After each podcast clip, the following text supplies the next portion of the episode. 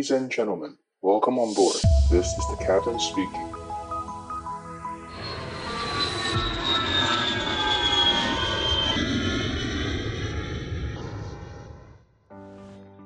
Hello，大家好，我是可乐教官，欢迎收听机长广播。今天的录音时间是六月二十三号。那我今天啊、呃，想要跟大家分享的两个主题。第一个是我前几天有在我们的 LINE 的社群啊，机长广播的社群有分享到，就是安吉那边在台东现在有开始可以呃预计准备要开始做跳伞。那这个我真的蛮兴奋的，因为其实我在好几年前就很想，就我就觉得说，为什么台湾不能够做跳伞这件事情？然后其实那时候我也去稍微去做了一下 study，发现说哇太难了，所以我就决定放，就决定放弃，因为我觉得。呃，按照台湾的既有法规那样子去弄的话，很难赚到钱。那我觉得一个事情你要去做，你不可能就是啊、只是因为热爱，然后就一直去烧钱嘛。那任何的呃 business model，你一定要能够，就是要能够永续经营，就是一定要能够有钱赚，然后能够呃去支撑呃所有的这个财务的成本啊、这是一个正向的循环嘛。那那个时候我自己 study 完，我觉得 台湾的法规跟规定这样子搞下来不可能赚钱，所以后来我就放弃了。那现在看到安杰他们这样子，呃，去，我觉得是有点像是冲冲撞体制啦，就是把一些东西能够呃做出来。那我觉得蛮 说实在的，我是心中是蛮佩服呃安杰他们能够把这件事情弄弄呃弄出来，对啊，所以我等一下想要讲这一段。那另外一个就是我之前说过，每个礼拜要呃分享一个航管的口音的不同国家的口音嘛。那我今天分享的是大陆口音。好，那进主题之前，我就想想说直接播个播个那个我刚刚讲的大陆口音给大家听好了。那我这边会分两段，呃，等一下我播的这个第一段呢，它是呃我们在呃飞大陆的时候我录到的。呃，大陆航管的呃，给我们的一些指示。那其实大陆的航管人员，我觉得一直以来我都觉得蛮佩服，就是他们可以呃双语。比如说，他今天遇到了某 A，他是呃外籍航空公司，他就讲英文；然后遇到下一个是大陆籍公司，那尤其是机长跟副机长，如果都是我们的这个呃中国籍讲中文的，他们就会用中文沟通。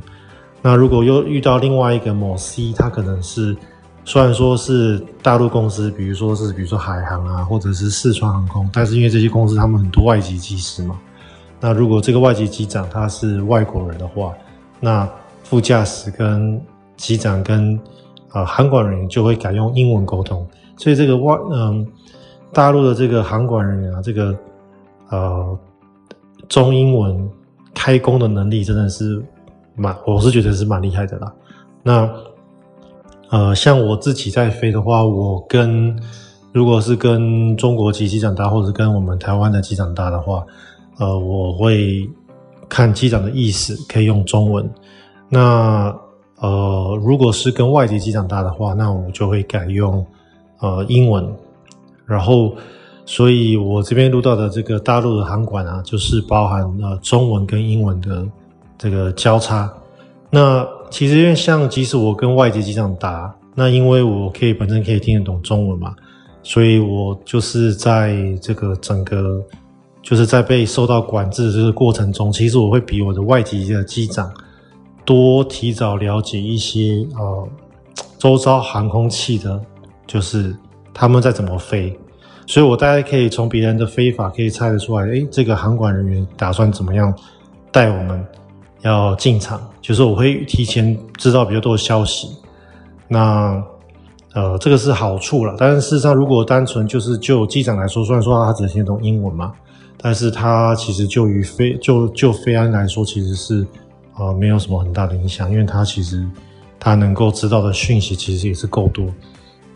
好了，那我们这一段下面这一段呢，呃，就是我们在大陆的这个进场。的这个我们叫 approach，它是呃广州 approach，那它会呃基本上在广州 approach 的话，它就是准备要带我们去拦截这个 iOS 的下滑道这一部分。那就大家听这一段。跑道幺九航向幺拐洞，深圳九九九四。深圳九九九四，速度幺八洞。速度幺八洞，深圳九九九四。Descend to one thousand five hundred meters. Descend to one thousand five hundred meters. Four niner. Check. 海南拐八幺三，建立幺九号的航道了。海南拐八幺三，海北继续进近，联系白云塔台幺幺八点八，再见。继续进近，联系塔台幺幺八点八，再见。海南拐八幺三。现在九九九四，飞个幺六栋航向可以吗？在九九九四可以。幺六洞航向，现在九九九四。Turn right heading one seven zero, descend maintain nine hundred meters, clear for ILS approach, runway two zero left, report established. Right heading one seven zero, descend maintain nine hundred meters, clear for ILS runway two zero left, report established. 深圳九九九四下到幺八截获幺九号航向道。下幺八截获幺九号航向道，深圳九九九四。好啦，上面这一段是呃广州 approach，那我下面再播一段呢是呃呃上面这一段，上面这一段大家有没有注意到？就是呃它有呃有一段指令是比较长嘛，就是比如说我。它是叫我右转一个航向嘛，然后下降到某一个高度，然后呢许可我跑道的话是二零左的 iOS，然后要跟他回报，就是我们已经拦截了下滑道啊，这一段是比较长。那为什么要跟他回报？就是他准备要把我们交接给那个塔台人员，所以我们下一段来听一下，我们呃跟他回报我们已经 establish 之后呢，他把我们交接给塔台的这一段啊无线电啊，大家请听。I continue approach, Hanoi Bank Tower, one one eight decimal two five, goodbye. Continue one one eight two five，谢谢，再见。白云下午好，establish on localizer runway two zero left。by tower, continue approach runway 20 left. Continue, 20 left. Continue approach. Check. Are you live? Go around altitude, 49. Check. Uh, might as well set now. Flaps 2. Speed check. Flap 2. Chest star, 49 set. Check. Gear down. Speed check. Gear down. Flap 3. Speed check. Flap 3. Full. Speed check. Four. Checklist. Landing to Surface wind 200 degrees, 4 meters per second, runway 20 left, clear to land. runway two zero left, clear to land. Clear to land. Yeah. Landing checklist, EK memo. Landing no blue. 好了，那呃，刚刚上面这一段，呃，有没有听到一些就是我们做的这个，比如说我们在放这个呃 flap 嘛，我们有放 flap，有放 landing gear，然后有做一些 checklist。那大家会听到录音的原因，是因为我在录音的过程中，我是把呃我们的 intercom，就是我们的那个对话，飞行员的对话这个音轨，可以把它录进去。然后我也可以录无线电，然后我也可以录很多，就是它这个它这个 panel 是可以选的。那我就是选的我们的我们跟韩国人的录音，还有我我可以监听那个一二一点五紧急通话频道的录音，然后呢，我还可以就是把 intercom 也录下来。那这个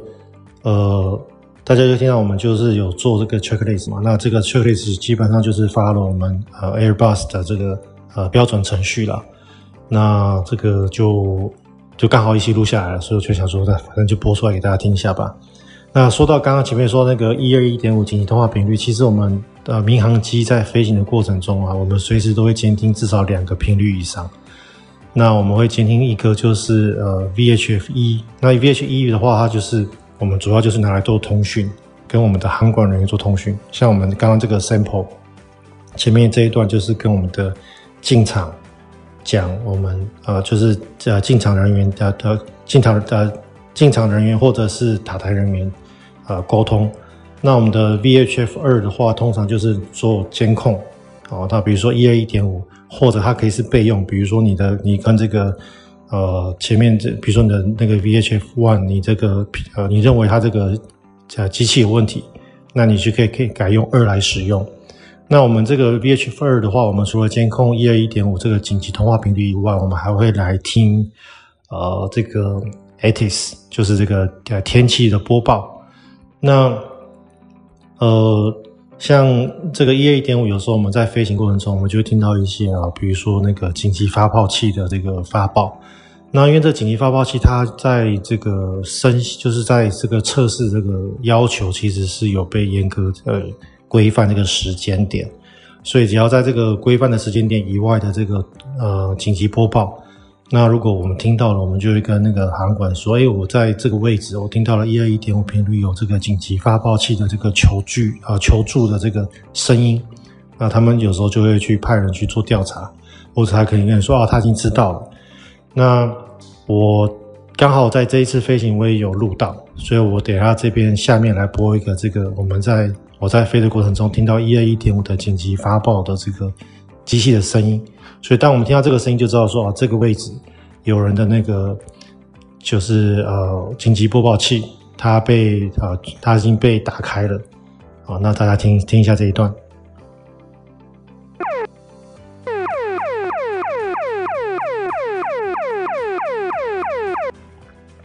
好啦，上面这段就是那个紧急发报器的声音。其实这个声音真的是蛮，呃，我觉得很 annoying，很很很烦人。那有时候我们刚好在航管通讯的时候，又刚好遇到这个声音，就刚好会让人分心了。所以我们这时候有时候会赶快先把这个声音转小声。像我刚刚录到这一段，其实我已经在我自己听到的这边，我已经把它转小声了，因为我在跟航管人员对话。但是呃，那个我的录音笔的这一这一台机器，因为我们有三台机器嘛。机长用一台，我用一台，然后有一台就是可以给另外一个驾驶员使用。那因为有时候我们搭飞是没有另外一个驾驶员，我就可以拿来插录音笔。那这个这台机器我就没有动它，所以它就录到很清楚的紧急播报的这个这个这个声音。好，那我们分享完这个呃各国口音，大家有没有觉得大陆的这个英文其实它有时候蛮难懂？像我之前就听到那个国泰航空啊，老外听起来应该就是可能是呃澳洲人。然后他就完全听不懂，他没有办法 get 到大陆人的这个三跟六，然后他就一直叫他 say again say again，然后说了三四次吧。然后韩国人也也很沮丧，他他也很沮丧。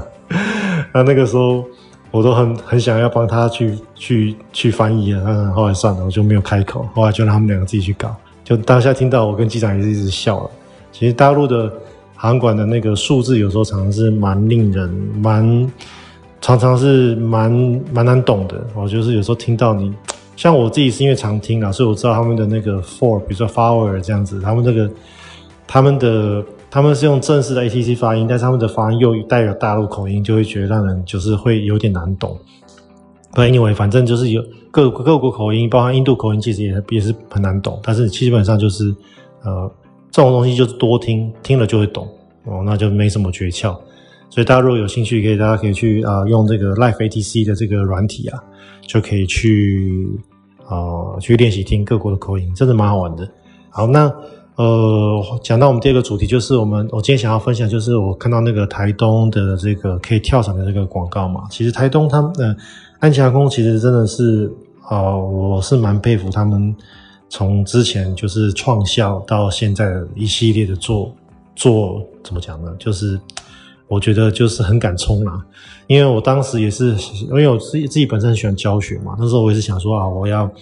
想要有一台就是像跟安吉一样的，比如说 DA 四十啊这种飞机，然后可以拿来做飞行教学。然后我自己就是，呃，我自己就是去研究过了法规，然后去问了民航局之后，发现说，我靠，那个在台湾教学啊，基本上是很难赚到钱，很难，你很难去生存的。那原因是因为。呃，在国外啊，我们如果有了教练，就是飞行教练的执照之后啊，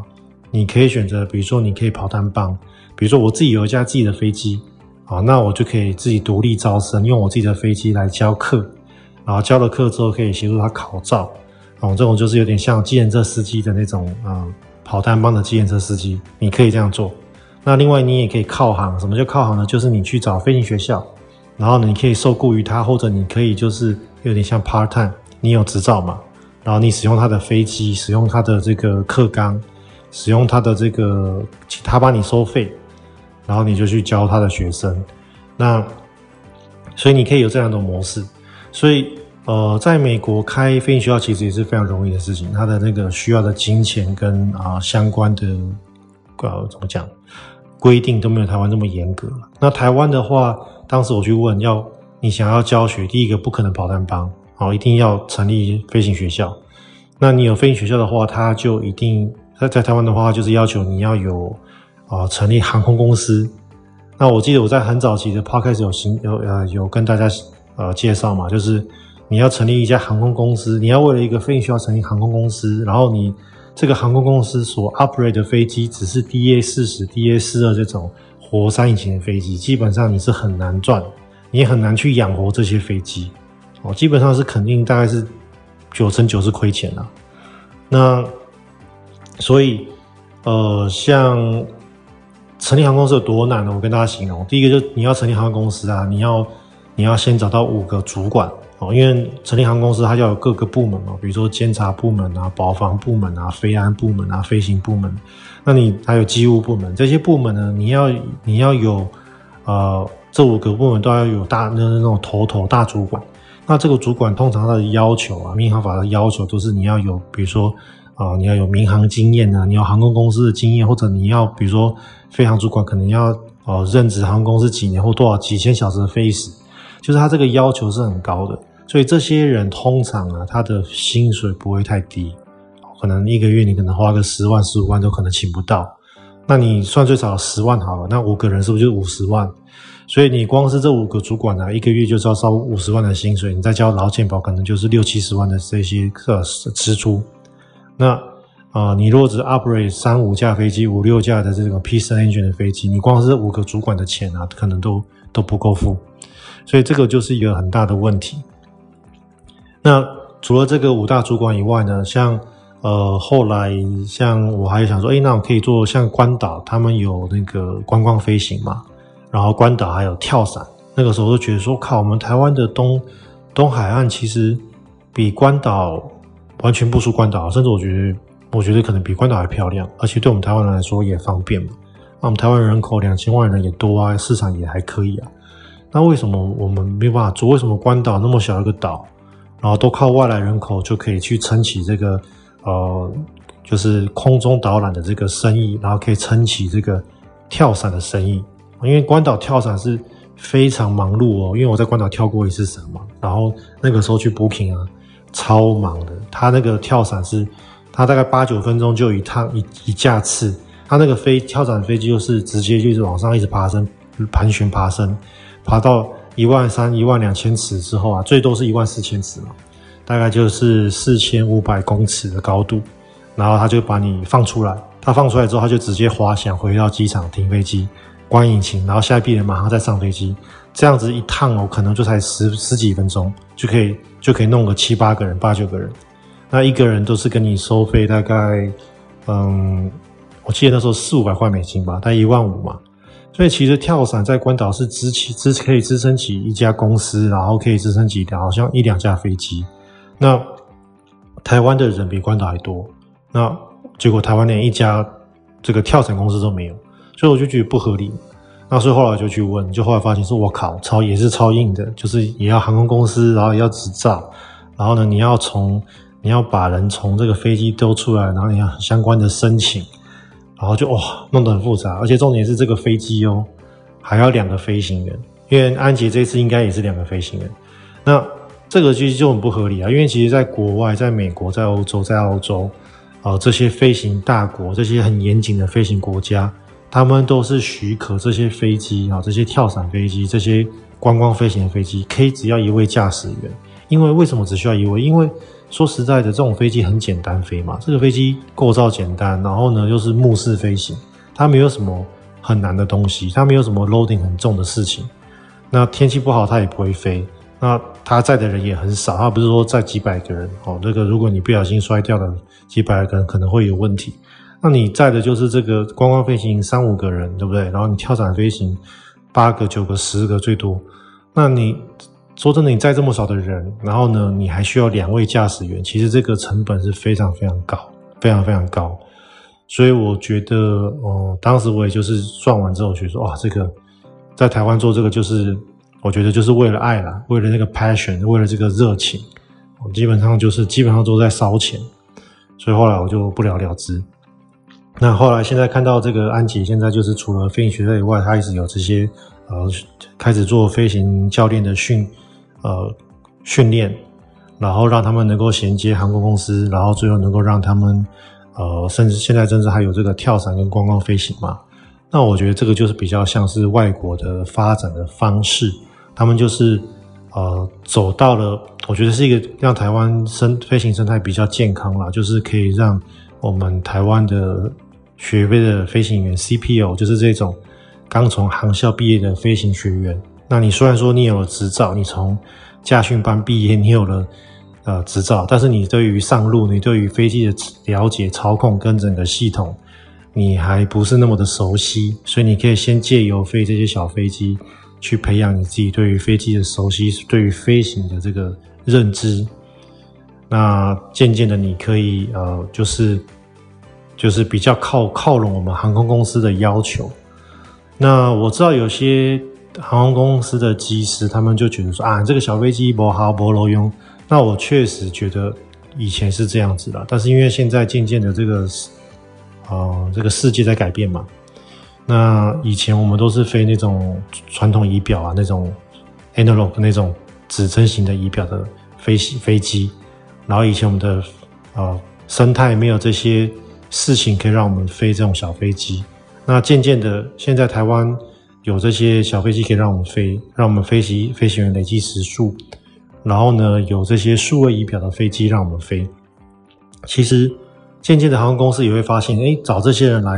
来，就是让这些人来考进我们公司，发现，哎，这些人的 quality，这些人对于飞机的操控与了解，确实还是比那种单纯航校毕业的学生来的强，因为这是肯定的。因为像我自己在航校毕业的，我自己回头去看，我当时就是，呃，单纯的两三百小时的那个驾训班毕业，跟到后来我有做飞行教学，然后我有做这个观光飞行。那你开始有带人之后，你看到的东西不一样。你你对于飞机的这个掌控的这个熟悉度，你对于整个飞行的这个，比如说姿态啊、操控啊，对于整个飞航管制的流程，哦，航管人员，你你知道他在想什么？这个很多东西都是以前我们在航校的时候，呃，你是懵懵懵懵懂懂，对，然后等到你开始。呃，用你这个生涯开始为用你这个执照赚钱之后，你才开始比较了解这些事情。那等到再跨一步到了航空公司之后，你就发现其实这个经验对你来说其实是很有帮助的。至少当时我进航空公司之后，我在航空公司的这些、呃，我们讲这个考官 check pilot 跟这些呃教员的飞行员、教员机长，都会觉得我飞得比同期的同学们来得好。原因就是因为我觉得我对于这些，呃，你可以说是，就是我对于这种，就是我刚刚讲的这些嘛，就是呃，你对于飞机的操控，你对于整个飞行的这个基础，然后你对于航管的这个流程，然后你对于嗯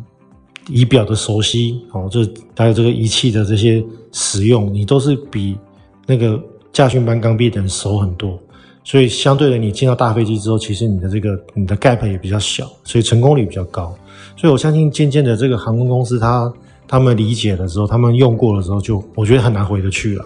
就是有这个七八百小时的、一千五百小时的这种小飞机的飞行员，跟两百五十小时航校毕业的学员，然后考同一个考试。那我是考官，我当然毫不犹豫嘛。如果你们两个在模拟机表现确实小飞机的这个，比如说这个。呃，空拍机的飞行员，或者是这个跳伞机的飞行员，他飞得比较好，我当然是优先选这个人啊。我怎么会去选一个航校的航校毕业生？所以我觉得这个是一个正向的呃发展。那呃，当然就是我觉得像我像我刚刚讲的嘛，要要嗯、航空公司要养五大主管，然后只是养一个，就是为了航航校，就是为了一个飞行学校，跟为了一个嗯、跳伞机跟这个。华东重谷的这个观光，我觉得其实是这个背后真的是蛮艰辛的啦。那我我是由衷的希望他们呃安捷航空能够在这一部分能够真正的成功，能够所谓的成功就是第一个就是你赚到的钱要能够去我们叫那个永续经营嘛，就是你赚到的钱要能够第一个要能够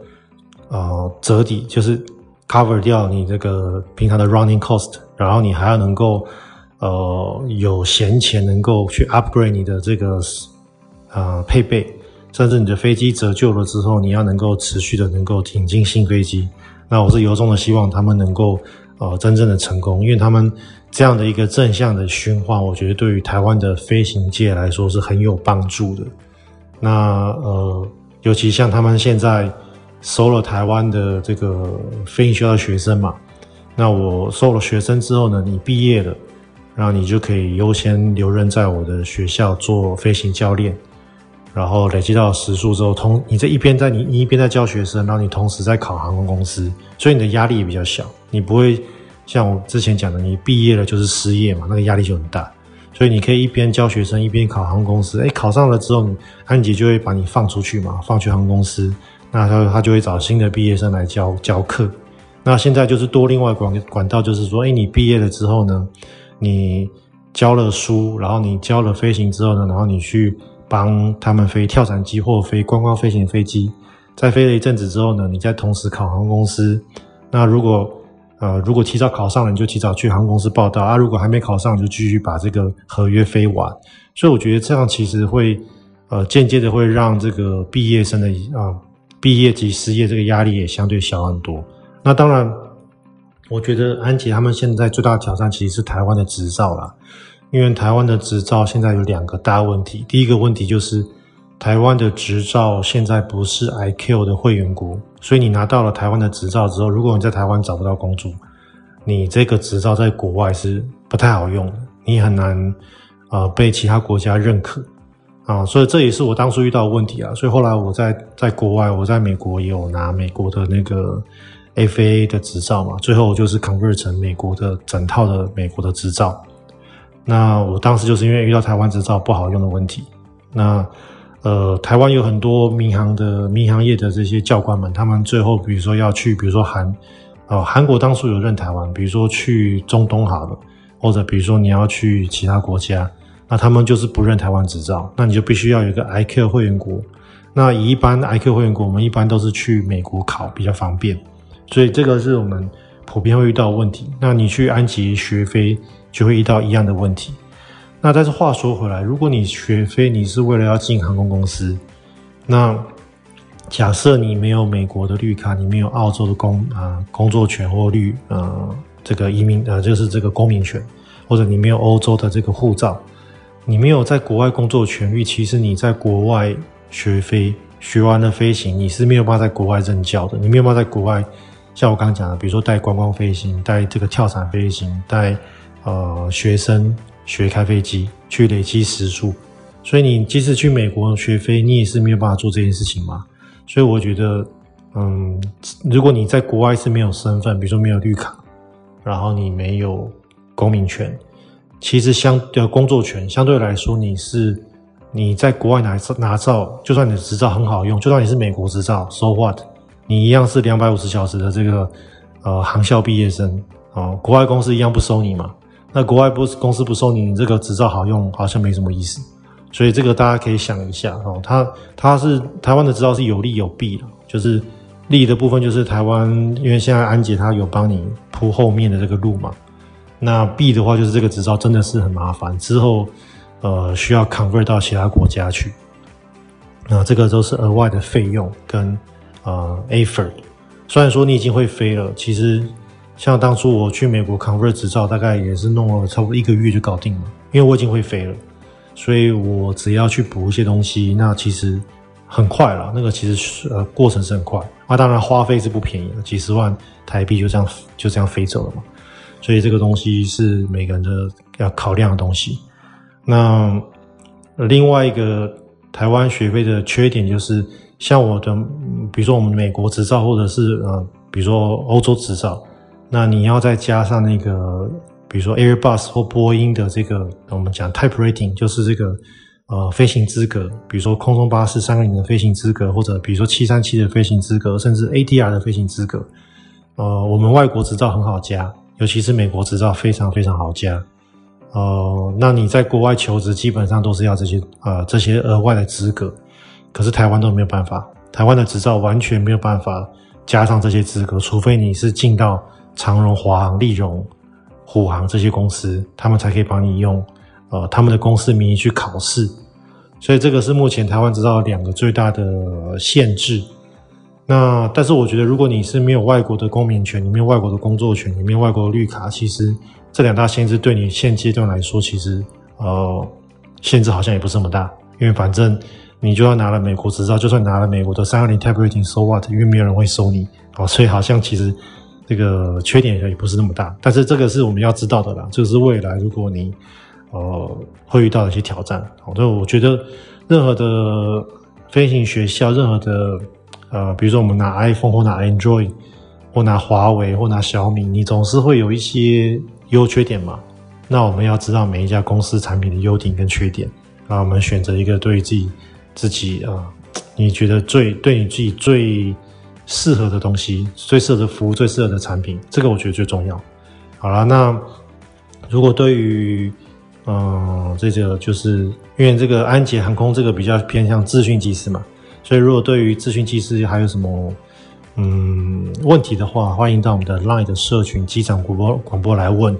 那但是我都是强烈的建议大家，就是说，你只要是还没有考过哦，如果你想要当飞行员，你想要当民航机师，然后你只要还没考过培训机师，你只要是三十几岁以下的人，你千万千万不要自己花钱先直接去学呃商用执照，不要直接拼那个资讯机师，你一定要。先考过培训机师，因为我知道很多人就是想要省时间，我想说啊，我省几个月的考试时间，然后我去省这个，还要等这个多益的考试，还要去补这个多益的分数，那我直接拼，直接去学飞，学完飞行之后马上可以进公司，好，那后面这就是可以直接学飞，很快学飞没有问题，但是学完飞行之后就是毕业即失业嘛，所以这个是很大的问题，这个一定要注意啊。好了，那就有问题的话，就到我们的机长广播的 Line 的社群去跟我们呃跟我问问题，我会随时跟你回答。好，那我们就下礼拜见喽，拜拜。